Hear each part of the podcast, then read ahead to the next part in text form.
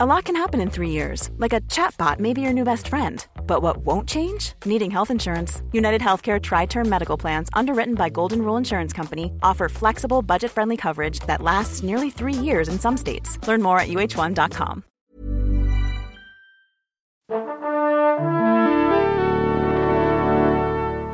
Bonjour. C'est moi Orson Welles. J'aime pas trop les voleurs et les fils de pute.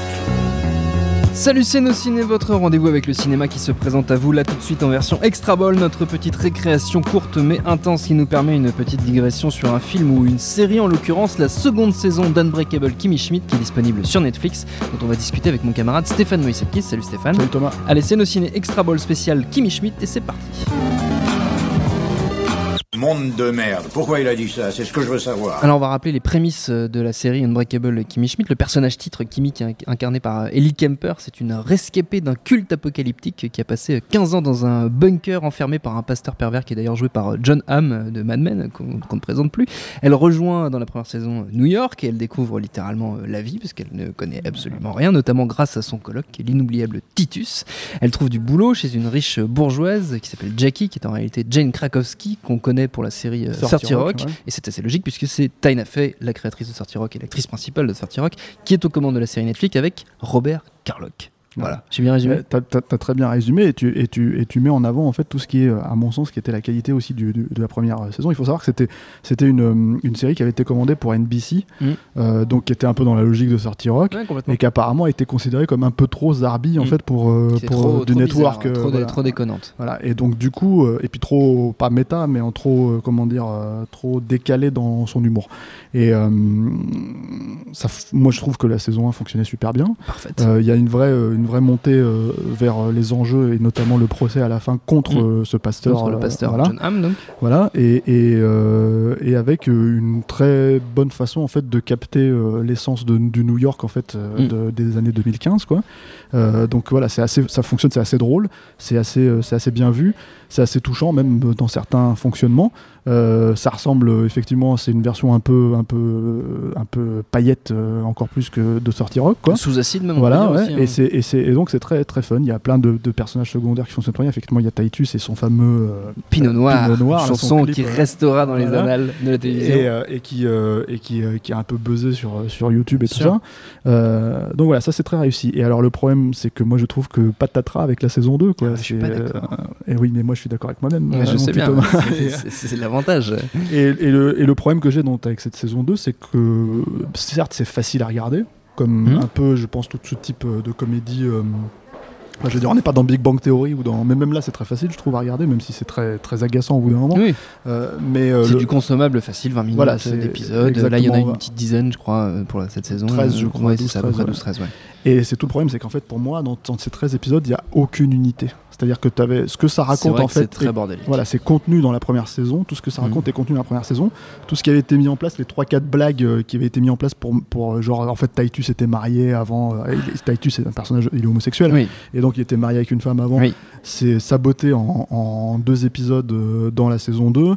c'est vrai que c'est oui, vite exclusif. Moi, j'ai passé vraiment un super moment devant cette saison. J'ai retrouvé tous les personnages que j'aimais beaucoup, quelques nouveaux qui sont très cool. Il y a Tina Fey quand même qui est, Oui, qui revient qui est dans assez, un rôle. qui est euh, assez magique euh, en psychiatre euh, Mais- complètement complètement euh, folle dingue là. Moi, le problème, c'est comme, comme le, le problème avec le- ce type d'humour, en fait, c'est que Mm. ça n'exclut absolument pas une construction pour moi. Et, Oui. le, et le souci, c'est qu'à un moment donné, quand je ne comprends pas, ce que tu- quand je comprends pas en fait où, où- quels sont les enjeux, de- c'est-à-dire qu'on arrive quand même à l'épisode 7 ou 8 pour qu'elle justement elle croise ce personnage de Tina Fey qui Mm. va la lancer dans une thérapie pour essayer de comprendre quel est son problème avant Oui. même à la base d'avoir été une, d'avoir une été ball woman comme ils euh, oui, disent, oui, une, une femme, une femme, une femme taupe. une femme taupe en fait sous, sous terre.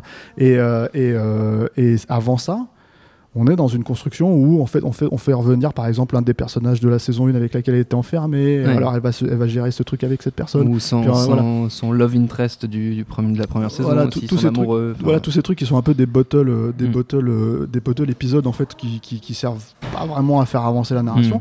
De, son, son love interest, comme tu dis là, le personnage de, de c'est Dong en, en anglais. oui, je sais pas comment ils ont traduit ça. Euh, Q, je crois. Q, en- ouais, voilà. Q en français. Voilà, qui, qui est, qui est un asiatique. Ouais. Bah, par qui a exemple, fait un mariage de complaisance avec une, russe ou une ukrainienne, je sais plus. Ouais, une, une, bah, je- en Une tout cas, c'est une. New-Yorkaise, Ouais. une New-Yorkaise qui, qui, qui le trompe avec une statue Oui. euh, sur Broadway ou je sais plus quoi. Enfin, c'est n'importe quoi. bref, voilà, mais c'est ça, c'est n'importe quoi. C'est le Ouais, mais c'est un n'importe quoi tendre et attachant, je trouve. Eh ben moi le problème c'est que je, que je ne crois plus au personnage quand Ouais. j'arrive là. C'est-à-dire que le souci de, de, de personnage de Kimmy Schmid, c'est que c'est une fille euh, qui a été enlevée à l'âge de 15 ans, Hmm. qui revient à l'âge de 30 ans et qui a donc vécu les 15 dernières années de sa vie euh, Enfermée. euh, enfermée, et qui donc Persuadé que le monde était mort. voilà et qui donc euh, redécouvre la vie. Et parmi les choses qu'elle a redécouvert, en l'occurrence, euh, on parle de ce love interest, il y a bah, l'idée de, de faire l'amour. Hmm. Et ça ne change absolument pas le personnage. Ça arrive dans cette saison, ça ne change absolument pas le personnage. Et il y a plein d'éléments comme ça en fait qui sont qui sont permanents en fait. Euh, euh, oui, dans l'absolu, quand tu quand tu racontes par exemple l'histoire euh, de l'histoire d'amour entre Titus et son son, son nouveau mec Mm. qui est un, un mec Un qui ouvrier, travaille, un ouvrier voilà qui qui, qui va le présenter à sa famille. Euh, et qui lui dérobe du coup de son coming out à lui parce qu'en fait il a jamais eu de drame de coming out. Voilà dans l'i- dans l'i- dans l'idée c'est sympa comme euh, comme truc mais en fait c'est pareil c'est jamais am- c'est pas vraiment construit. Rien n'est construit en fait. C'est ça Mm. le c'est ça le problème. Le personnage de Jen Krakowski euh, euh, Madame Vouris c'est ça quoi. Ouais. en fait elle se, Ex Madame Boris. ex Madame Vouris elle se sépare de son riche mari. Euh, toute l'idée pour elle c'est de s'affirmer en tant que femme euh, comment dire euh, euh, du monde quoi Mm. femme femme là Et, en de fait garder son statut. Son statut de- en gardant de son statut riche. et donc du coup en fait d'un seul coup on, on- on- comment dire on bifurque sur Mm. le fait que comme c'est une euh, c'est une Native American, voilà une, une, une amérindienne. une amérindienne euh, euh, elle va se battre pour ces droits là et en fait c'est des trucs enfin, il y a- il y a- tous ces trucs en fait c'est complètement t'as l'impression en fait c'est très bizarre moi ça m'a donné l'impression de regarder une série euh, qui a souffert de, de la grève des scénaristes et qu'il fallait absolument la faire très rapidement et, et foutre le plus de références possible et le plus de, trucs sur le moment en fait pour faire euh, pour faire euh, pour faire passer la pilule quoi. Et, et, et du coup je, je encore une fois c'est facile à regarder c'est Mhm. pas difficile à regarder mais il y a plein de moments pour moi où tu, tu finis l'épisode en faisant un. Tu vois c'est voilà. Et donc t'as as, bah, les caméos hein, habituels t'as comment s'appelle Phoebe de Friends là Oui, j'ai- euh, j'ai perdu son nom, aussi, mais je pense nom, que tout le monde sait qui c'est. On l'a vu un million de fois son nom pourtant à l'écran.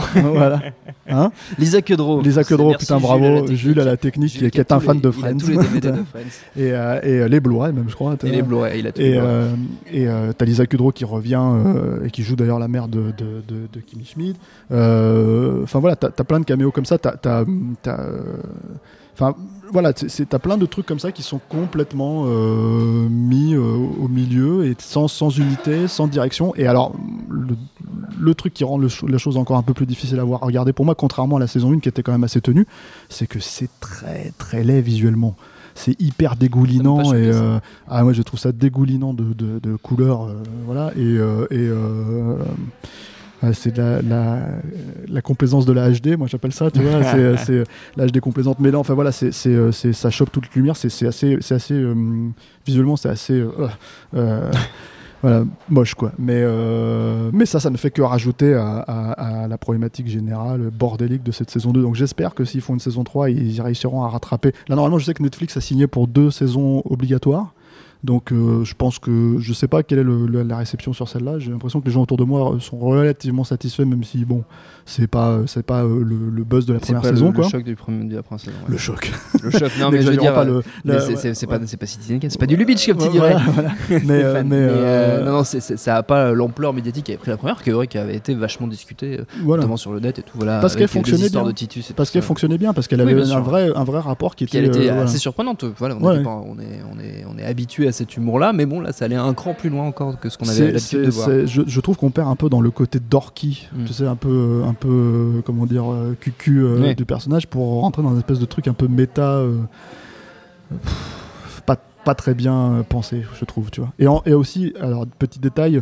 euh, si vous parlez un peu anglais, euh, mettez les sous-titres en anglais parce que les, les Oui, traductions les françaises sont français, des sous-titres sont absolument, très, euh, très- psychédélique. Voilà, c'est assez raté de ce point de Ouais, vue-là. Voilà. ça, a été euh, fait, euh, je sais pas. Il y a mais des, oui, avec bah- des traductions de blagues qui sont assez vénères quand même. Ouais, voilà. Mais bon, déception, voilà. Donc, euh, en ce qui me concerne, euh, surtout que mine de rien, bon la saison 1, j'avais quand même maté deux trois fois. Donc euh, Quand assez- même ouais, Ah assez- ouais, quand ah, même, ça, ça, quand ça se Ah, comme mais du petit c'était assez facile. obsessions quoi. quand même. ouais. Merci beaucoup hein, Stéphane. fait, Unbreakable Kimmy Schmidt saison 2 et saison 1 aussi d'ailleurs, bah, surtout la saison 1, hein, vous l'aurez compris, c'est sur Netflix, donc merci Stéphane, même si je ne suis pas d'accord avec toi. Merci à Jules, à la technique et autant que pour l'accueil. Rendez-vous sur nosciné.com pour retrouver toutes nos anciennes émissions. On rappelle que Nos Ciné, c'est un podcast du réseau Binge Audio à retrouver aussi sur binge.audio et à très vite pour un nouvel épisode.